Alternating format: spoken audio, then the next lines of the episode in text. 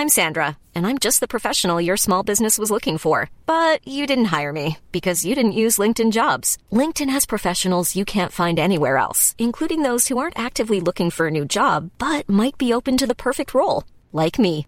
In a given month, over 70% of LinkedIn users don't visit other leading job sites. So if you're not looking on LinkedIn, you'll miss out on great candidates like Sandra. Start hiring professionals like a professional. Post your free job on linkedin.com/people today.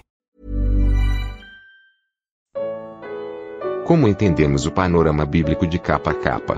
Efésios 2. Comentário de Mário Persona. Deus escolheu um povo, Israel, não o melhor povo, provavelmente o pior. No Antigo Testamento nos é dito do vermezinho de Jacó. Nós vemos que em Jacó foi escolhido Israel.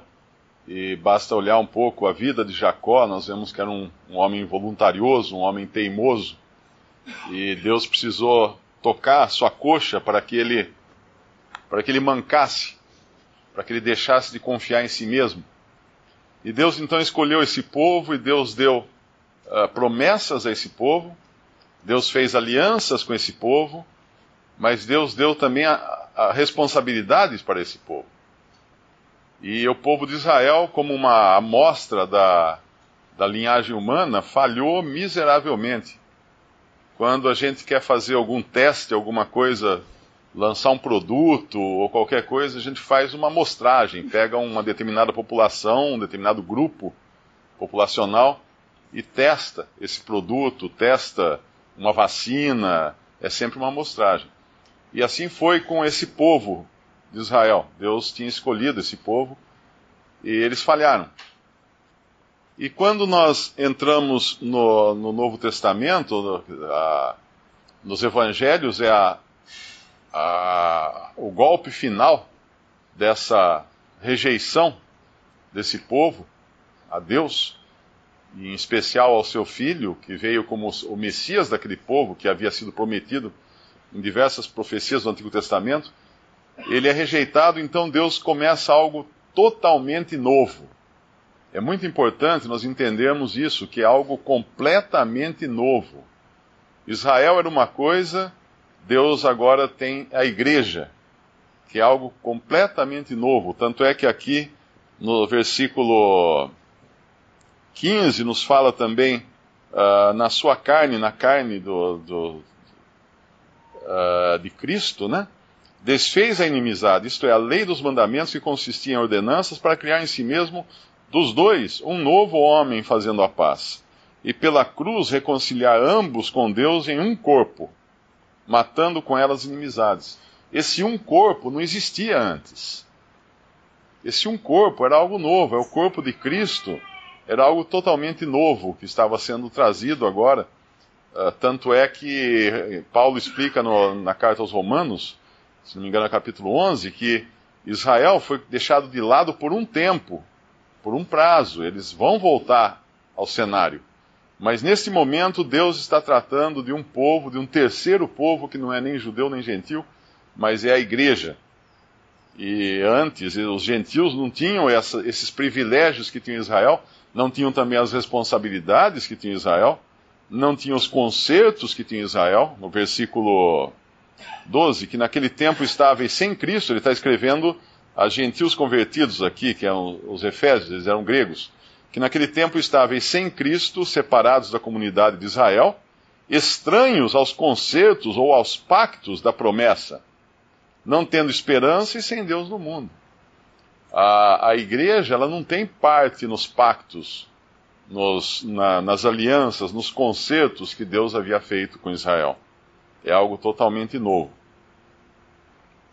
O versículo 17 de Efésios 2 fala: E vindo ele, evangelizou a paz, a vós que estáveis longe e aos que estavam perto.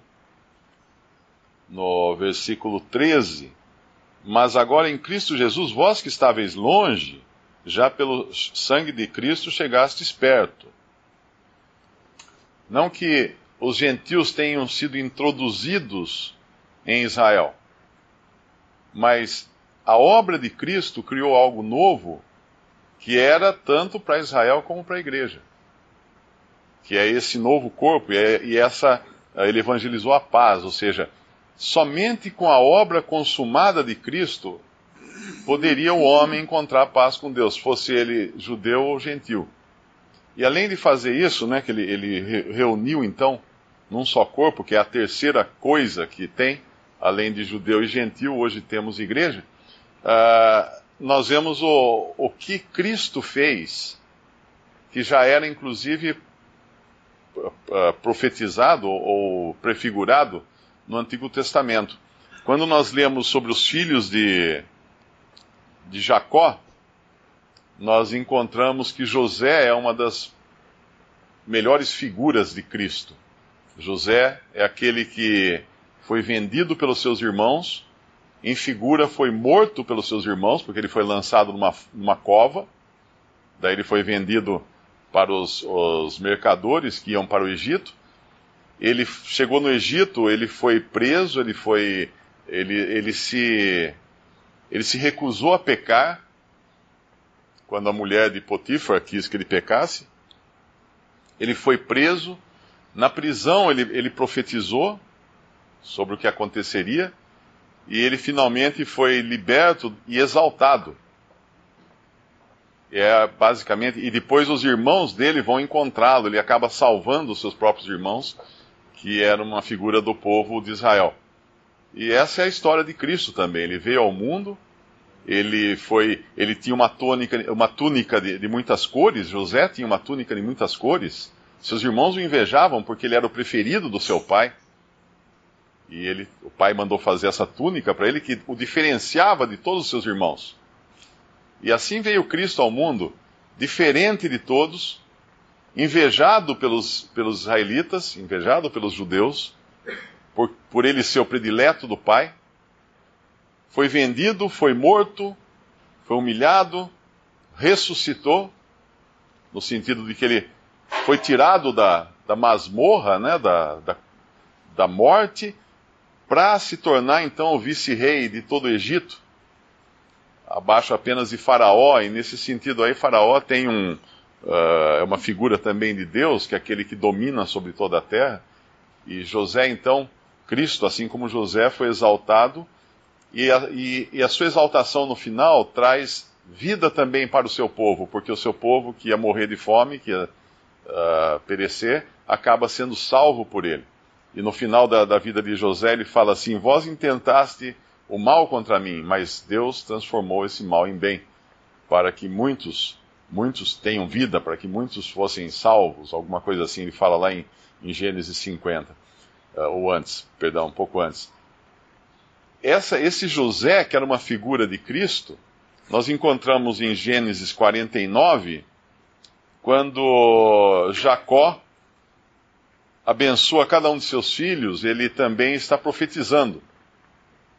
Cada, cada filho aqui de Jacó, cada representando cada tribo de Jacó, tem uma profecia uh, anexada à, à, à bênção que ele dá. E no capítulo 50 de Gênesis, versículo 22, ele diz assim: José é um ramo frutífero, ramo frutífero junto à fonte. Os seus ramos correm sobre o muro. Os flecheiros lhe deram amargura, e o, fle e o flecharam e aborreceram. O seu arco, porém, susteve-se no forte, e os braços de suas mãos foram fortalecidos pelas mãos do valente de Jacó, donde é o pastor e a pedra ou a rocha de Israel pelo Deus de teu Pai, o qual te ajudará, e pelo Todo-Poderoso, o qual te abençoará com bênçãos dos céus de cima, com bênçãos do abismo que, que está debaixo, com bênçãos dos peitos e da madre. As bênçãos de teu Pai excederão as bênçãos de meus pais, até a extremidade dos outeiros eternos. Elas estarão sobre a cabeça de José, e sobre o alto da cabeça do que foi separado de seus irmãos. Tudo isso é uma profecia ah, falando de Cristo, se a gente lê com cuidado, nós vamos ver vários elementos aqui que cabem, caem como uma luva a respeito do Senhor Jesus Cristo. Mas esse versículo 22 nos fala dele como sendo o ramo frutífero junto à fonte que corre sobre o muro, ou que ultrapassa o muro, passa por cima do muro.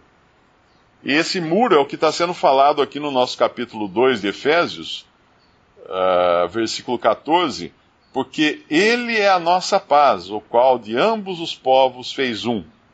E derrubando a parede ou o muro da separação que estava no meio, na sua carne desfez a inimizade, isto é, a lei dos mandamentos que consistia em ordenanças, para criar em si mesmo dos dois um novo homem, fazendo a paz. Lá em João capítulo capítulo 4, uh, eh, versículo 3, começando no versículo 3. Deixou a Judéia e foi outra vez para a Galiléia, e era-lhe necessário passar por Samaria. Foi, pois, a uma cidade de Samaria chamada Sicá, junto da herdade que Jacó tinha dado ao seu filho José. E estava ali a fonte de Jacó. Jesus, pois, cansado do caminho, assentou-se assim junto da fonte. Era isto quase a hora sexta. Veio uma mulher de Samaria tirar água, disse-lhe Jesus: Dá-me de beber, e aí continua a história desse seu contato com uma samaritana que era uma impura. Era uma mulher de um povo eh, considerado impuro pelos judeus. Os samaritanos não eram judeus. Tanto é que quando um judeu viajava uh, da Judéia para Galiléia, ele não cruzava Samaria, ele passava por baixo cruzava o rio, eu acho que é o, Jordão, se não me engano, ele passava por baixo, dava a volta e entrava de novo, fazia um caminho mais longo para chegar até a Galiléia. E, e, o Senhor não, o Senhor passa por Samaria. E era necessário ele passar por Samaria porque tinha uma mulher ali, samaritana, de um povo gentil, de um povo que não era judeu, e ele era o ramo passando por cima do muro agora. Ele ia ao encontro das necessidades dessa mulher. Ele era o ramo passando. E é, e é curioso que, é, quer dizer, curioso não, porque na palavra de Deus não tem nada, é, nada assim que seja um acidente, né? Um incidente ou um acidente. Uh, ele vai fazer isso onde? Junto à herdade de ja que Jacó tinha dado ao seu filho José. Olha que coisa incrível. Deus fazer lá de, chama lá de, de em Gênesis, né? fala na bênção de, de José, uh, o filho de Jacó, e agora vem os, esse filho de Jacó, esse verdadeiro, o verdadeiro José, vai se encontrar com uma gentia justamente na fonte de Jacó, no caminho, uh, a fonte que Jacó tinha dado ao seu filho José.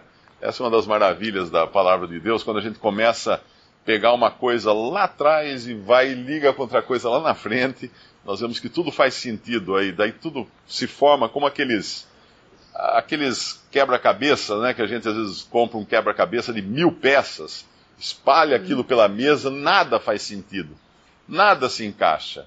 E aí aos poucos a gente começa e uma coisa encaixa com a outra, outra coisa encaixa com a outra, e de repente aquele quadro maravilhoso que alguns até mandam emoldurar, né? Eu já vi pessoas que emolduram aquilo e põem na parede, porque deu um trabalho tremendo, mas fica uma coisa linda, uma foto maravilhosa. Assim é a Bíblia. Nós, quando a enxergamos como uma, uma grande foto, uma gran, um grande quebra-cabeça, mas na verdade não é, não é um quebra-cabeça que exige inteligência humana para montá-lo, mas exige sim a direção do Espírito Santo.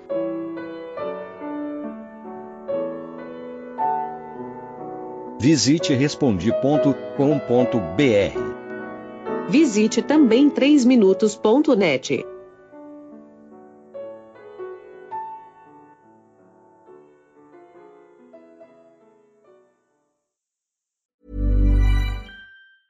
Hey, it's Danny Pellegrino from Everything Iconic. Ready to upgrade your style game without blowing your budget? Check out Quince. They've got all the good stuff shirts and polos, activewear, and fine leather goods, all at 50 to 80% less than other high end brands. And the best part? They're all about safe, ethical, and responsible manufacturing. Get that luxury vibe without the luxury price tag. Hit up quince.com slash upgrade for free shipping and 365 day returns on your next order. That's quince.com slash upgrade.